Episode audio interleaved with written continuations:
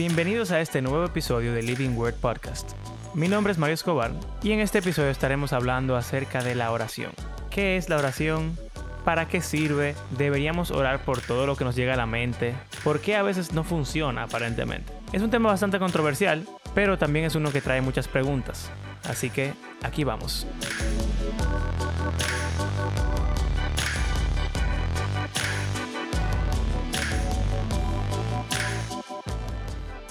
Padre nuestro que estás en los cielos, santificado sea tu nombre.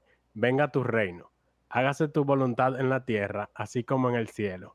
El pan de cada día, dánoslo hoy. Perdónanos, así como nosotros perdonamos a aquellos que nos ofenden. Y no nos metas en tentación, mas líbranos del mal. Amén. Hey, esa oración, esa oración es poderosa en verdad, aunque a veces los evangélicos no la hacemos tanto. Es una oración pila de buena. Señores, bienvenidos a otro episodio. Yo soy Mario Escobar y estoy con mis compañeros. Abraham Sánchez. Y Andrés Fulcar Rivera. Y en este episodio, bueno, este episodio realmente fue inspirado por la respuesta o retroalimentación de uno de nuestros oyentes que inició a escuchar nuestro podcast hace dos semanas con el episodio de los animales. O sea, con el primer episodio de los animales, porque recuerden que lo dividimos en dos partes.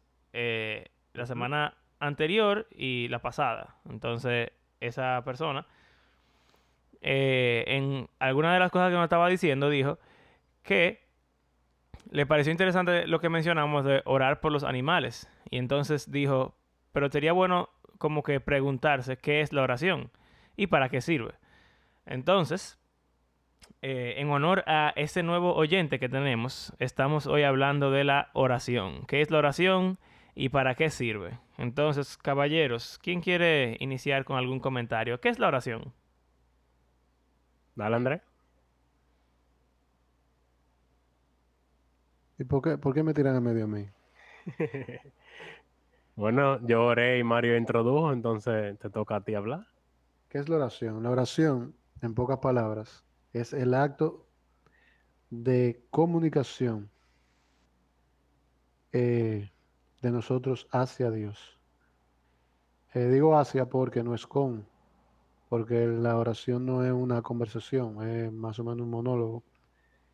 Eh, y nosotros somos que le comunicamos, le pedimos, le decimos algo al Señor y luego tenemos que sentarnos a esperar si Él tiene alguna respuesta luego de eso de cualquiera de las maneras que él le pueda acusar. Entonces yo creo que eso, en, términos eh, llanos. Eh, si decimos comunicación, pero entonces después decimos que es un monólogo, ¿estamos usando los términos correctos? Porque según yo tengo entendido, la comunicación involucra un acto cruzado, en el cual el el emisor del mensaje, ¿verdad? Habla, el receptor lo recibe, pero también creo que involucra la retroalimentación, ¿no?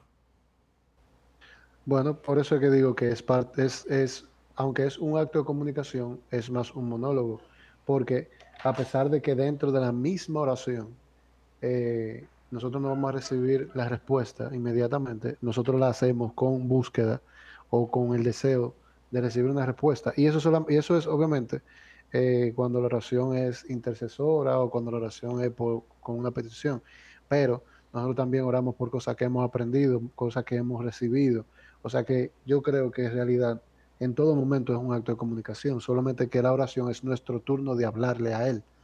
Luego nosotros recibimos eh, de parte de la respuesta, ya sea eh, de cualquier, por cualquier otra forma, que es lo que sigue el acto de comunicación, luego yo vuelvo a orar. Por eso es que la oración no es un acto de un día, eh, es una, un asunto de, de, una vida, de, bueno, por eso lo vamos a hablar tal vez más para adelante, pero no es de que yo ore hoy y ya yo me comunico con el Señor, no. Yo tiré una oración al cielo, Él me va a contestar en algún momento, pero a partir de ahí yo tengo que seguir orando y buscando y esperando eh, las respuestas de Él. Eh, y como dije anteriormente, no es solamente yo tirar una, una intercesión o una petición y luego yo recibo una respuesta, sino yo también puedo orar por cosas que ya yo he recibido eh, como, como comunicación de parte de él, porque Dios no está hablando todo el tiempo. Entonces, eh, No, hablando- ser una contestación a eso que Dios nos está hablando todo el tiempo. Y hablando de comunicación en general, por ejemplo, uno puede decir que un monólogo o una obra de teatro, una película, comunica algo con la audiencia, aunque la audiencia no responde directamente a la película, por ejemplo. O sea que en ese sentido podemos decir que sí es comunicación, aparte de todo lo que dijo Andrés. ¿Qué tú crees? Sí, también pienso que, por ejemplo, en la Biblia hay ejemplos, no, no siempre pasa así en la Biblia tampoco, pero de personas que orando reciben la respuesta inmediatamente. Eso me parece interesante, porque hoy en día nosotros oramos sin esperar una respuesta inmediata del Señor por cómo el, el mundo funciona hoy en día o, o cómo nuestra vida espiritual se, se ha desarrollado. Pero, por ejemplo, cuando vemos el caso del siervo de Abraham, que estaba buscando a la esposa para Isaac, dice que él le oró al Señor y le pidió que llegara una mujer que cumpliera ciertas características. Y entonces, inmediatamente, dice incluso antes de que él terminara de orar, ya apareció la mujer ahí mismo. Entonces, eh, eso de la respuesta del Señor creo que es importante porque no solamente el Señor pudiera responder dándonos lo que estamos pidiendo automáticamente, pero creo que vale la pena como traer a colación el hecho de que Dios nos habla constantemente, como Andrés dijo, de diferentes formas, como por medio de su palabra, por medio de situaciones en la vida, por medio de personas, por medio del mundo, la creación. Entonces, si pensamos que la oración solamente es el acto de hablar nosotros con el Señor, pudiera ser que algún cristiano promedio sienta como que el Señor nos responde, pero si tú estás esperando que el Señor te responda de cierta forma, entonces esa comunicación no se va a dar. Pero si tú estás buscando la respuesta del Señor donde podemos ver que Él la da constantemente, entonces creo que pudiéramos decir que la comunicación, que la oración sí es esa comunicación de ambas vías. Y creo que eso hace que sea mucho más como importante en la vida del, del cristiano. Incluso Mira, tú a- de la respuesta, perdón Andrés, uno de la respuesta inmediata que le dio a Eliezer, ahí también em, me acordó a Daniel, como de- eh, Daniel duró un tiempo orando. Cuando él oró, inmediatamente Dios respondió, dice Gabriel cuando llega, que llegó retrasado, le dice, desde que oraste, el mensaje se envió. Sin embargo, fui detenido por eh, un pasaje raro que leímos una vez aquí. Fue detenido por el príncipe de Persia y me demoré, pero ahora llegué a, a dar la respuesta. O sea que es interesante que sale inmediatamente, pero se tomó un tiempo en llegarle al, al receptor, a Daniel. Bueno, sí, No, ya, eso es más raro. cosa. Aparte de eso, que es un pasaje bien extraño, que hay que analizarlo tal vez un poquito más a profundidad y que sabemos que Dios, la forma en la que actuaba en, al- en algunos momentos era especial y específica, pero eh, es interesante lo que Abraham dice. Ahora, yo le voy a decir dos cosas. La primera es el tema de por qué oramos, eh, como dijo Mario, de que hay gente de que no, que ora no esperando una respuesta al momento. Yo creo que cuando entremos a ese tema, esa es una de las razones por la que la, la oración está mal, tan mal vista o tan mal conocida, porque nosotros entendemos que la oración es, puede ser un requisito, puede ser una petición, eh, una petición, vamos a decir, eh, esperanzadora, o, o- y cuando digo esperanzadora, digo es que, que tú esperas que te la cumplan, o sea, que tú desearías que te la cumplieran, no que tú estás seguro, o sea, el nivel de fe tal vez que tú tengas al, al tú presentar una oración, eh, si podemos hablar del nivel de fe, o eh, no siempre va acorde con lo que tal vez eh, es el propósito de la misma. Eh, y por eso que tal vez nosotros oramos por un carro, por ejemplo, porque Dios nos permite ca- cambiar un carro y, nosotros estamos pensando en ahorrar, en buscar la forma, que no está mal, de meternos un préstamo o lo que sea, mientras supuestamente estamos orando al Señor por un carro. Eh, una cosa que facilita muchísimo el orar correctamente en ese sentido es orar específico, y eso lo más para adelante. Pero yo puedo poner dos ejemplos, puedo poner de ese tema que está diciendo Mario. Uno, por ejemplo, mi papá, cuando él compró el carro que él tiene ahora, que lo compró en el 2006, hace muchísimo tiempo, yo me acuerdo como ahora que mi papá no estaba en una condición económica para pagar un carro cash. Ustedes saben que eso no es algo que todo el mundo puede hacer. Muy pocas Eh, personas. Exacto. Él comenzó a orar y él nos decía a nosotros, yo no me voy a meter un préstamo de carro. Y yo, que siempre he sido como bien, bien, eh, ¿cómo decir?, aprovechador de los, de los recursos que me dan los bancos. Eh, le decía, pero ¿cómo así? ¿Cómo tú te vas a comprar un carro? Y le decía, no, yo estoy orando porque el Señor me regala un carro que yo no le deba nada. Y para mí fue sorprendente cómo él decía, no, yo estoy orando porque, y yo sé que para tal fecha yo estoy orando para que para tal fecha él me provee el dinero para yo comprar ese carro. Y le pasó que él tenía un dinero guardado, le salió un bono, le salió un trabajo por fuera. El jefe del que él tenía en ese momento le regaló como 200 mil pesos adicionales que le faltaban. Y al final yo fui con él al dealer con un sobre lleno de dinero a comprar el carro. Parecíamos un narcotraficante. Pero el, que, el punto de que él oró tan específicamente que, que cuando se respondió, para mí fue sorprendente, pero para él no. Eso era por lo que él estaba orando, simple y llanamente. Para él fue como tan natural. Sí, el Señor yo estaba pidiendo que me, diera para comprarme un carro cash y me lo dio. ¿Qué tan sorprendente? ¿Tú no crees que el Señor puede obrar así? Eso para mí fue sorprendente. Y otra, otro, otro ejemplo es de mi esposa. Hace eso mucho, pero yo lo aprendí con un pastor que conocí una vez. Yo iba con él y vamos para, él manejando, y vamos para para Bellavista Amor. Eso del parqueo. El patrón, de, tu novia, Mario, es ese. Y oh, él estaba manejando y él dijo, yo voy a orar por el Señor por un parqueo en el segundo piso. Yo me quedé, ¿qué? Y este tigre. yo, está bien. Y él ahí manejando me dijo, Señor, te pido que nos regale un parqueo en el segundo piso. Y terminó de orar. Y después dijo, ah, y Señor, que sea cerca de la puerta. Y yo me quedé como, ¿está bien? Si tú oras Está bien, Matatán yo no está bien. oye, yo te prometo que yo nosotros llegando a la entrada, el gay de Villavista Amor sabe cómo son esos parqueos.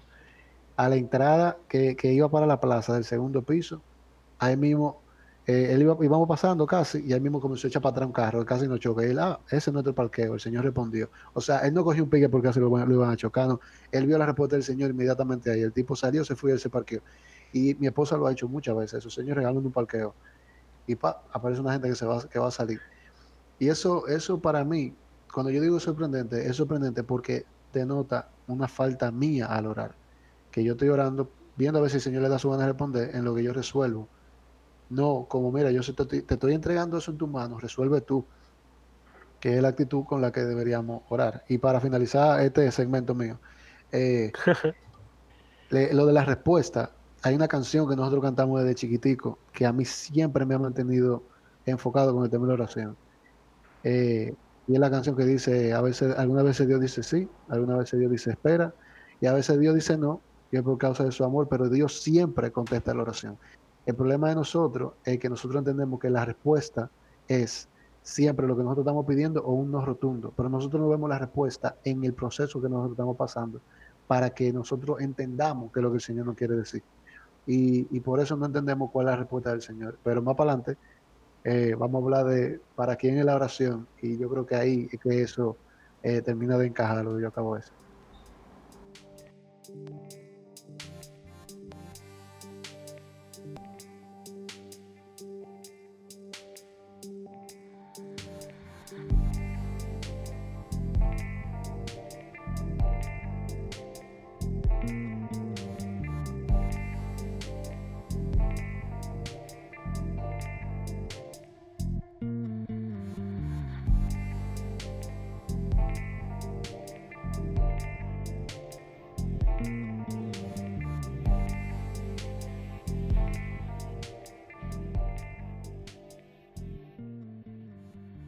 Ok.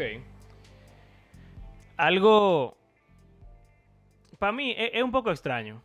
Porque mi, postura en cuanto a la oración ha cambiado drásticamente en los últimos, no sé, en el último año, quizá los últimos dos años más o menos. Y yo siento que hay alguna cosa que como que no vale la pena orar por ellas. Por ejemplo, si tú me dices que ora por un parqueo, yo te diría, ¿por qué rayo yo, yo le voy a pedir al Señor por un parqueo si como que seguro hay un parqueo por ahí, ¿tú entiendes? O, o me pasa, ustedes saben quizás que está la temporada de basquetbol ahora mismo y estamos en las finales. Y, muchas veces uno está viendo un juego de un equipo que uno le gusta o está participando en un juego en, en algún, en alguna competencia Y yo me pregunto muchas veces, ¿realmente el Señor está interesado en hacer que un- uno de los dos equipos gane? Como que, ¿tú entiendes? Son cosas que uno pide porque uno quisiera que sean así, pero realmente no tienen ningún tipo de valor, incluso en esta vida. Como que tú, tú ganaste las copas, claro, de, de los colegios inter- intercolegial. Felicidades, ganaste. ¿Qué, ¿Qué pasó después de ahí? Entonces, hay algunas cosas que aún hoy en día, como yo pienso en la, de la oración, como que para mí es un poco difícil orar eh, como por, por ellas. Como sea, Yo creo, yo, yo creo que eso tiene mucho que ver con el tipo de persona que es.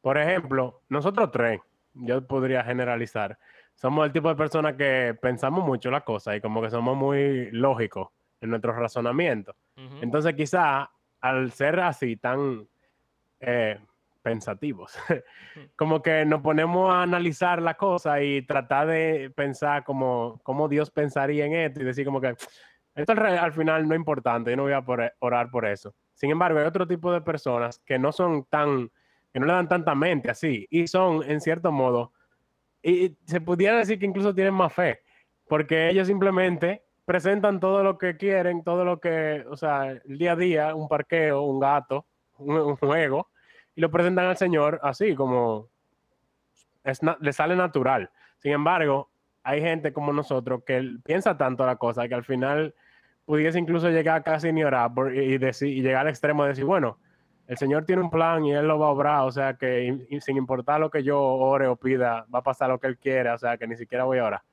Bueno, sí, eso también es otro extremo. Eh, O sea, ex- exagerándolo. sí. Por eso que tú dices, entra a la conversación el tema de para quién es que es la oración. Eh, porque bajo el concepto que lo está diciendo Mario, yo pensaba, yo siempre he pensado así, como dice Mario. Incluso yo soy de la gente que piensa que, por ejemplo, por un enfermo terminal no hay por qué estar orando por sanación. O sea, tiene una enfermedad terminal, el tipo se va a morir. Eh, por una gente que está en coma, no hay por qué estar orando. Pero yo entiendo, yo lo estoy diciendo, tú sabes, súper simple ahora mismo. Simple proverbios. No simple de, que simple, de, de simple, sino simple como neciamente. Porque realmente lo que yo he llegado a aprender a través de los años es que nosotros no oramos. Y, esto es muy controversial y mucha gente no está de acuerdo, pero nosotros no oramos para hacer que el Señor se mueva a hacer algo. Eh, nosotros oramos, o sea, y, y con esto quiero ser bien, bien claro, no es que el Señor no se mueve a hacer ciertas cosas por medio de nuestra oración o gracias a nuestra oración. Eh, si Él lo tenía planificado, si Él sabía que nosotros íbamos a orar así, eso es un tema más profundo que tal vez no vale la pena discutirlo, pero lo que quiero decir es que nosotros no le trazamos el plan al Señor al orar, sino que hay una situación que nosotros estamos, que tenemos que resolver entre nosotros y el Señor, que la oración ayuda a que se resuelva.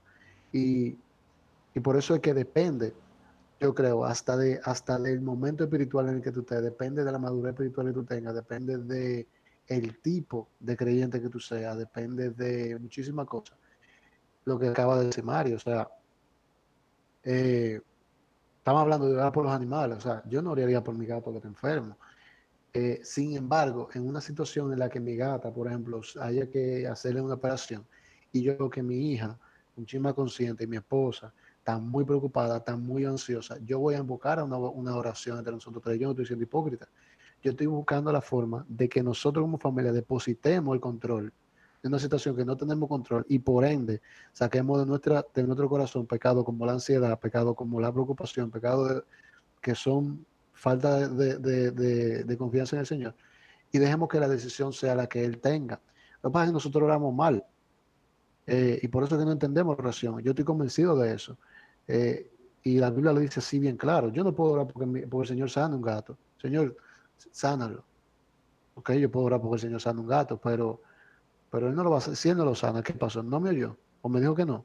Simplemente tal vez yo no oré de la forma correcta. Por poner un ejemplo, eh, que tal vez entremos más profundo. Pero yo entiendo que la oración es para nosotros, para que nuestro corazón sea trabajado frente a la realidad de la grandeza, la soberanía y la autoridad de Dios.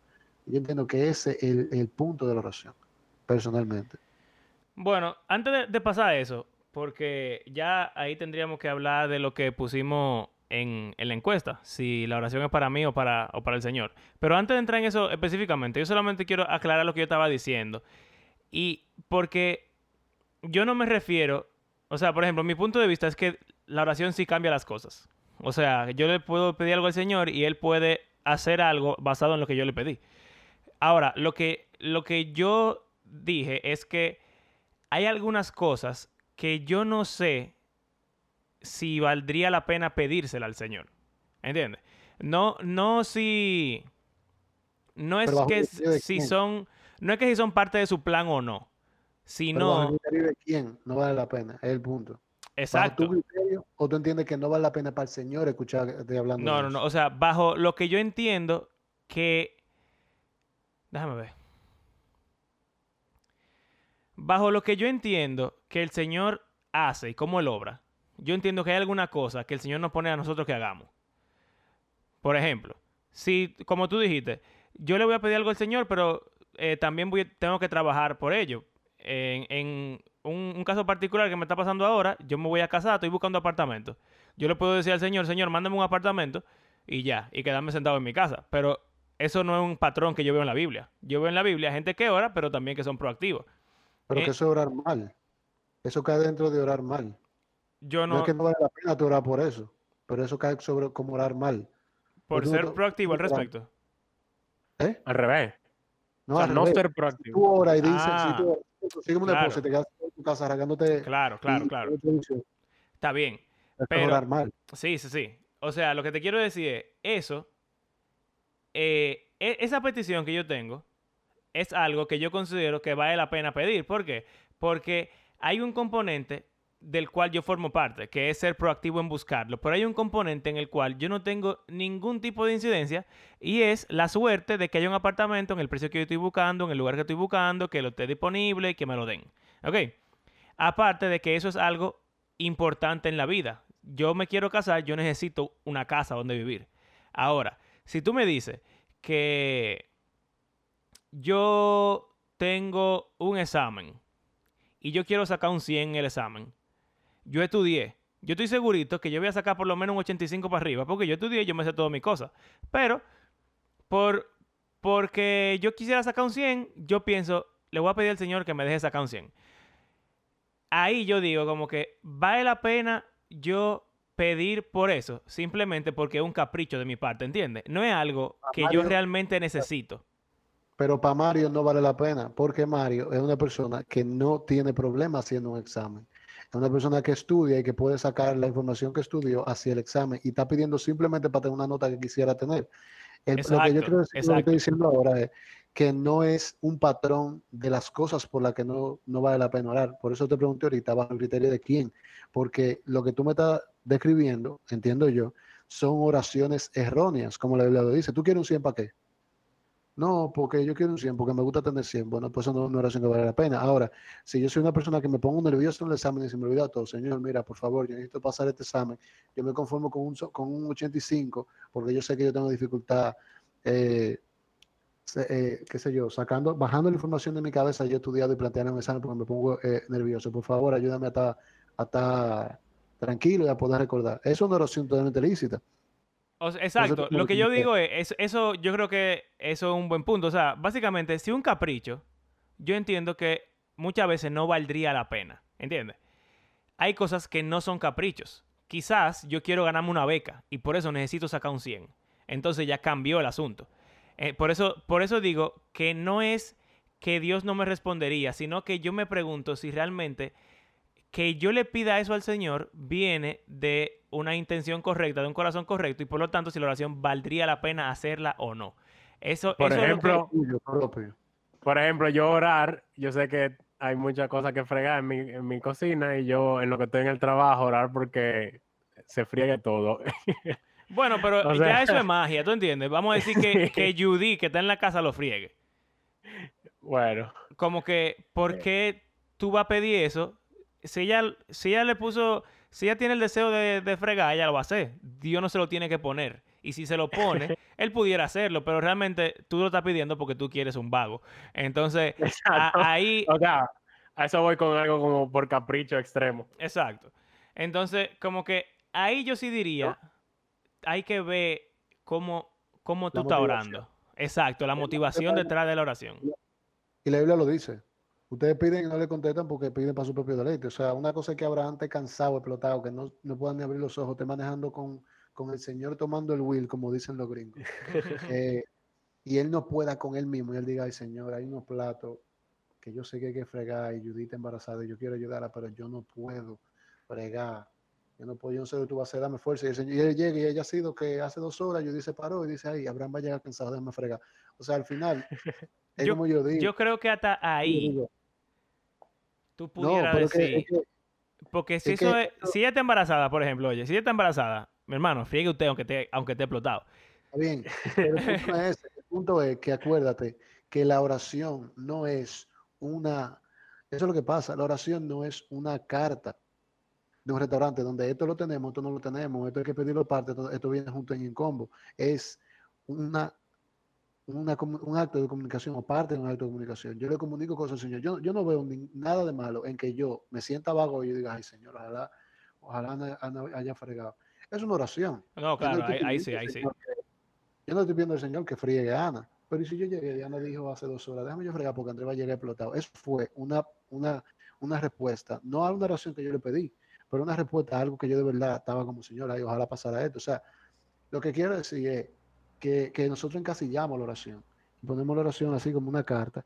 Y, y a veces por eso nosotros entendemos cosas como las que tú dices, que yo no digo que esté mal, o sea, porque tú estás hablando de tu criterio y de tu, un ejercicio tuyo de cuando tú oras, tú decís, wow, Señor, de verdad yo estoy orando correctamente por eso. Y eso está perfecto, excelente, porque es la manera en la que tú te comunicas con el Señor. Pero hay gente, como estábamos hablando ahorita, por ejemplo, lo del parqueo. Yo, yo no oraría por un parqueo jamás en mi vida. Y no es porque yo soy un orgulloso, yo siempre voy a conseguir parqueo, sino porque no se me va a ocurrir. ¿Entiendes? Yo no voy a estar en un momento buscando parqueo, voy a decir honestamente, ciertamente, pidiendo de verdad, Señor, problema un parqueo. No me va a salir. Pero también tiene que ver con las circunstancias. Porque Exacto. imagínate que tu hija, que tú tienes una emergencia y tu hija está enferma y tú quieres llegar al hospital y, Claro. y tú sabes que en el hospital, exacto, la- que en el hospital nunca hay parqueo. El- el- la motivación es diferente porque es un tema de lo que yo estoy diciendo es que hay gente que tiene más presente al Señor a nivel de oración que otros. Eso no lo hace ni más santo ni menos santo a nosotros. Simplemente hay gente que va a orar por, por poder conseguir un buen paquete de, de filete de pechuga en el supermercado porque eso es lo que le su esposa. ¿Entiendes? O sea, y, y- y van a tener, van a involucrar al Señor a ese nivel en su vida. Y yo no lo veo mal, por el contrario, yo lo veo sano. Eh, y más sano que gente que vive su vida, se mete en lío, compra casa, se casa, tiene hijos, va, da viajes, hace inversiones, sin orar al Señor. Eh, lo que yo quiero llegar con todo lo que estoy diciendo ahora es que no es criticando nada de lo que hemos dicho, sino que hay que tener cuidado en encasillar los temas de oración en una forma u otra, porque al final la oración es un acto de comunicación con Dios. Y es individual, o sea, cada quien sabe por lo que va a orar y cómo va a orar, y el Señor trabaja en cada uno con la oración, de la manera que tiene que trabajar en cada uno. ¿Entiendes? Yo, yo no lo veo como un acto universal. Sí, o sea, estamos, de acuerdo en eso. Y, y sobre todo, en, en el primer punto que tú estabas diciendo, la oración no solamente es pedirle al Señor, tú puedes simplemente estar hablando con Él, tú puedes simplemente quejarte de algo. Y es una oración. Si tú estás cansado y tú dices, ay Señor, qué cansado estoy, ojalá que los tratos se frieguen solos. Es una oración legítima, yo diría, porque tú estás hablando con Dios. De allá que Él quiera fregarlo mágicamente, o que Ana lo friegue, o que no sé, pudiera, pudiera pasar, y eso es su criterio de cómo Él te quiere responder. Ahora, lo que yo sí diría que es medio universal basado en la Biblia es como tú dijiste, piden, no reciben porque piden mal. Si la motivación detrás de la oración es algo egoísta, entonces yo diría que ahí uno debería revisarse. Y yo puse un ejemplo en mi caso, que eh, yo lo veo como que no vale la pena, pudiéramos llamarlo de otra forma. Pero, eh, o sea, eso mismo. Por ejemplo, tú puedes pedir por un parqueo porque, porque sí, Tú puedes pedir por un parqueo porque sí, o tú puedes pedir por un parqueo porque hay una emergencia médica y tú necesitas eh, llegar. Entonces, ahí la situación, el momento, la intención va a determinar si la oración eh, es, tiene la motivación y el corazón correcto delante del Señor. Y si no, bueno. Como sea, es una oración, aunque esté mal Eso, y eso es súper delicado. A mí me enseñaron a mí me enseñaron el tema de orar por los enfermos de una forma muy diferente a la que se le enseña a la mayoría de la gente. Por eso yo dije ahorita, cuando yo escucho, yo, yo escucho a una iglesia incluso pidiendo oración, y nuestro pastor, el de Abraham y mío, es muy controversial en ese sentido, porque el pastor nosotros eh, no ora por enfermos terminales que Dios los sane. Eh, porque la oración siempre es la siguiente, ay Señor, eh, la hermana fulana o mi abuelo, mi tío tiene cáncer, por favor, que tu mano sanadora pase sobre él y si es tu voluntad que te sane. El si es tu voluntad es una, una muletilla, si es, su voluntad, si es tu voluntad que se sane. Si es tu voluntad es una muletilla, porque yo estoy pidiendo que se sane. El si es tu voluntad es que suena más bonito para ver si el Señor me complace. Cuando en realidad una oración un paciente que está sufriendo, está en coma, está súper postrado, no puede mover que sé cuánto, muchas veces lo más sabio, lo más misericordioso, lo más egoísta es decir, ay Señor, pon, eh, qué sé yo, consuelo en él, que quítale el dolor, que por favor, eh, en el momento que sea eh, oportuno para ti, llévatelo a descansar tu presencia. Todo ese tipo de cosas, que son oraciones que nosotros no escuchamos en nuestro ambiente. Y a mí me, me, me, me enseñaron así. Mi abuelo se murió hace poco, hace que, dos meses, un mes y pico. Y, y nosotros teníamos varios años ya orando que el Señor se lo llevara a él de manera, de una manera misericordiosa. Sin dolor. Mi, mis padres, mi papá, que es el papá de mi papá, eh, y yo. Y yo creo que mi, mis hermanos también, mi mamá también estaban hablando así. ¿Por qué? Porque mi abuelo estaba entrando, una, mi, abuelo murió en 90 años y estaba, estaba, empezando, él tenía diabetes, estaba empezando un problema renal, eh, un problema también en el intestino, estaba acabándose. ¿Para qué yo quiero ver a mi abuelo vivo sufriendo así? Entonces, ¿qué sentido tiene yo decirle, señora, y no te lleve a mi, a mi abuelo? Que no se lo lleve, ¿para qué? ¿Para que te tiraba ahí en una cama, secándose? Sabrando, sabré Dios qué cosa pasándole por la cabeza, yo visitándolo una vez a la semana. Eso es una oración egoísta. A mí lo que me enseñaron fue, Señor, llévatelo cuando sea tu momento, por favor, que, que, tenga toda la cuenta clara contigo, que no sufra. Entonces, lo de, la, lo de pedir mal, Mario, eh, yo entiendo que es tan profundo que, que, que, a veces nosotros por eso es que no entendemos también eh, la respuesta. Porque mira ese ejemplo que te estoy dando. O sea, eso es pedir mal. Pedir por un, por un abuelo que se está muriendo, de que tú no te lo lleves, es pedir mal. Independientemente de qué tanto tú quieras ese abuelo tuyo o ese familiar tuyo, o ese hermano, amigo o, conocido tuyo. Orar porque una persona en un estado de enfermedad profunda, sufriendo, se quede con vida, sufriendo, porque tú no quieres que se vaya, es egoísta. Y es pedir mal. Y no tú no vas a recibir la respuesta, porque el Señor al final no te va a complacer en que esa persona se quede sufriendo en la tierra, porque tú te lo tengas ahí al lado de ti. Yo sí he visto gente que ora por su abuelo, por su mamá, por su tío, por su hermano, por su abuelo, por, por, su, por su papá, por quien sea, que se está muriendo, que está muy enfermo, Señor, no te lo lleva hasta que no se convierta. Y yo veo que se convierten, hacen revolución de fe, lo que sea, el otro día se mueren. Y esa gente tan en paz y tan tranquila porque la respuesta fue exactamente lo que estaban pidiendo a veces. Entonces es como, yo lo digo porque es, es interesante. Es profundo el tema de uh -huh. pedir mal. Muy, muy, muy profundo. Y muy es todo como, como, con contexto, porque pr primero hay un pasaje que dice que la oración con fe sanará al enfermo. O sea que eso es interesante de por sí. Pero tú estás hablando de pacientes, vamos a decir, terminales, pero que son ancianos. Pero cuando es el caso de una persona que tiene, que tiene 18, 20 años, que se está muriendo también, ahí tú no estás pidiendo que se muera. Ahí tú estás pidiendo que se sane porque es una persona joven. O sea que aún ahí como que el contexto cambia. Eso aunque es. esté en sufrimiento. Pero a veces cambia. A veces cambia, porque lo que estoy diciendo de pedir mal es la motivación. Acuérdense que al final la motivación, el contexto puede influir, pero al final la oración va a subir con una motivación. Tú, te está, tú, tú tuviste un accidente, tú, Abraham, tú tuviste un accidente, por uh -huh. ejemplo, y te en coma en un, en un hospital, y tú y yo somos muy amigos, somos muy cercanos. Mi oración puede estar justificadamente llena de pesar propio. Yo no quiero que Abraham se muera, mi amigo. Yo no veo eso como una petición mal, como pedir no. mal, pero la motivación por la que yo no quiero que tú te vayas puede estar muy oculta y, y sí puede ser mal, o sea, puede ser que tú me debas un dinero y yo no quiero que tú te mueras de tu es que sí, puede ser que tú seas una persona que, con la que yo paso buen tiempo y yo no quiera perder a mi amigo con el que yo paso tan buen tiempo. Se puede escuchar bonito, Pero Sí, ¿cuál es- pero no necesariamente eso está mal tampoco. Eh, exacto, es que, es que hay que, hay que, no, no podemos ser blanco y negro en lo que es una mala Eso motivación y que es una buena motivación. Porque el hecho de que tú disfrutes de una persona y tú no quieras que se vaya es algo legítimo. O sea, el Señor nos da Sí, cosas y personas en la vida que realmente quisiéramos disfrutar por, por siempre o, o por un tiempo sí. determinado.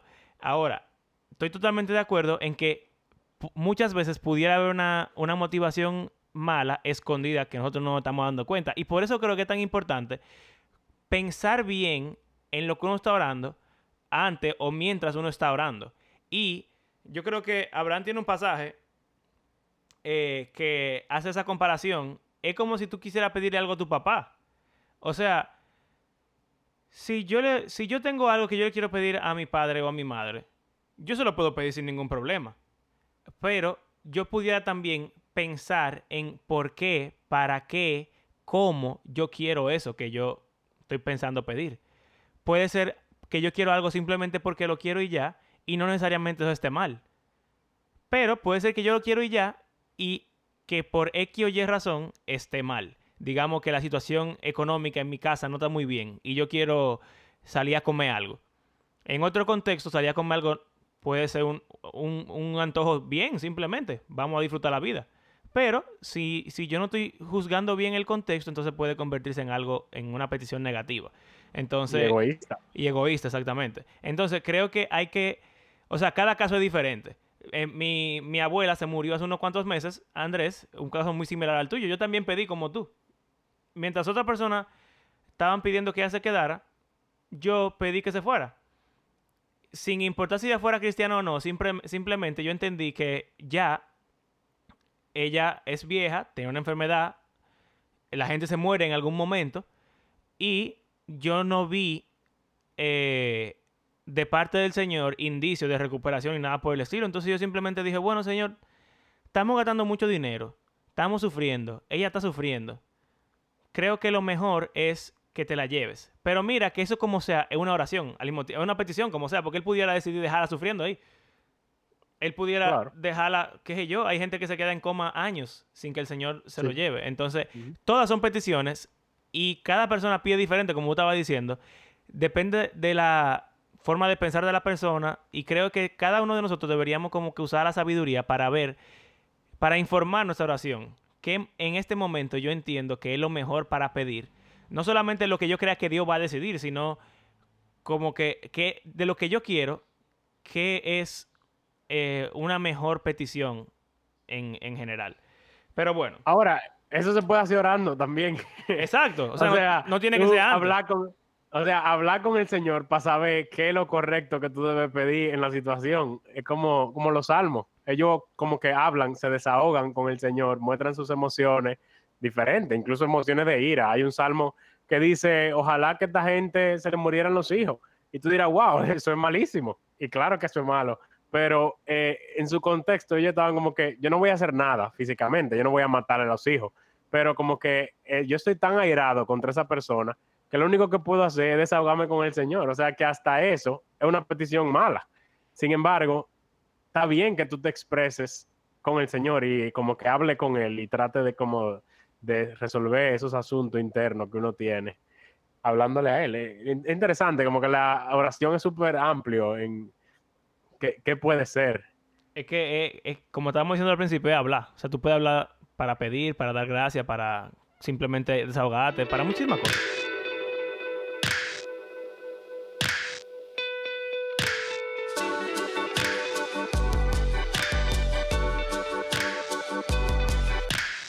Gracias por acompañarnos en este episodio.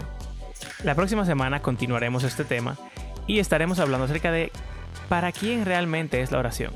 ¿Es para mí, para cambiar mi corazón, para hacer que yo me apegue más a la voluntad de Dios? ¿O realmente es para que Dios haga algo por mí? Algo que quizás no tenía contemplado o que simplemente no iba a hacer a menos que se lo pidiera. Living Word Podcast existe porque creemos que la Biblia es un libro que está vivo y que tiene el poder de Dios para transformar la vida de sus lectores y también todo el mundo. Si disfrutan de este podcast, les invitamos a compartirlo en las redes sociales y si quieren apoyarnos económicamente pueden hacerlo por medio de nuestras plataformas de PayPal o Patreon. Como de costumbre, queremos agradecer a cada una de las personas que han convertido este podcast en parte de su rutina semanal y será hasta la próxima. Hasta luego.